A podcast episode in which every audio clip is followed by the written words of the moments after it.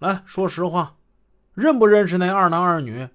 不认识啊，我跟他们不一样，我们不抢东西。赵洪德心想，如果他真的是不认识那二男二女，说明这个车上同时存在两个犯罪团伙，一个是抢，一个是偷。真不认识吗？哎呀，真不认识你，你不信你们查呀。于有林呢是一口咬定，赵洪德与朱良核实了一下。对于有林还有金祥国的口供，结果这一核实呢，发现口供是完全一致的。于是他们认为，二十一日下午在公共汽车上同时作案的是两个团伙。那么二十二日下午作案的三男一女与二十一日作案的两男两女是否有直接关系呢？从于金他们的口供之中是回答不了这个问题的。现在只有等张希文的口供了。于德全副大队跟二科科长肖军，由灵河刑警队张队长配合，终于找到了张希文的下落，在哪儿呢？在五里营子他哥哥家。于是他们来到这里，院子大门紧锁，敲了好半天也没人出来。于德全仔细一看，哎，奇怪啊，锁头在里边锁着呢，把这门一推呀。能看见里面那锁头，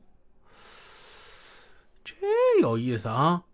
这个三十六岁的副大队干刑警已经整整十七年了，机警与实干的精神使他在侦破特大案件之中屡立奇功，而且出席过辽宁省先进工作者代表大会。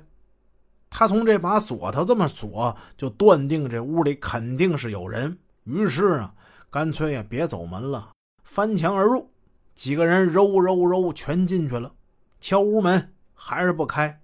于德全发现，通过窗帘的缝隙，哎，透出点亮光，这说明啊，这屋里是有人的。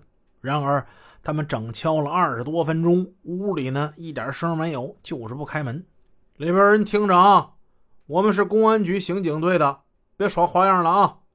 如果你们再不开门，我们可要破门而入了。我们带着枪的啊，一切后果由你们自己自负。于德全这就下了最后通牒了。又等了一会儿，屋里出动静了。张希文的嫂子扭扭捏捏的出来开门了。哎呀，太太太不好意思了，我我们刚才睡得太太死了，没听着。屋里呢，除了张希文的嫂子之外，还有一姑娘。不对吧？这屋里就你们两个吗？啊，就就就我们俩呀，张希文跟他哥呢，没在家，没在家呀。来说说那个外边的门为什么从屋里头拿锁的反锁着？那那我们怕怕碰着贼呀。于德全从心里往外的笑。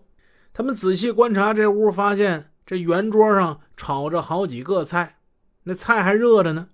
这说明啊，在警察来之前，他们在屋里吃饭。绝对不像他们说的已经睡觉了。往桌子上仔细一看，四双筷子，四只碗，这说明这屋里除了这俩女人，肯定还有俩。来吧，出来吧，出来，出来，快点啊！于德全挑开门帘用手电往里照，里面墙角有一个穿裤衩的男的在那蹲着呢。出来吧，就这么大点屋，你还跑得了吗？蹲在那儿穿裤衩那男的没办法，只好出来了。此人正是张希文。于德全又从后屋把张希文哥哥也给揪出来了。经过审讯，张希文确实与于有林一伙关系密切，但是呢，他并未参与二十一日的作案。哥哥交代盗窃自行车的事以为警察过来来抓他们偷自行车这事呢。哦，老钟家自行车你们偷的？那行了行了，跟我们去趟局里吧。张希文、张希文的哥都被带进局里。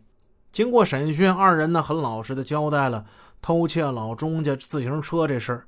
但是呢，通过审讯也明白了，于有林一伙扒窃分子与二十一号下午抢劫的那个犯罪团伙，他们是不期而遇的，是赶巧了。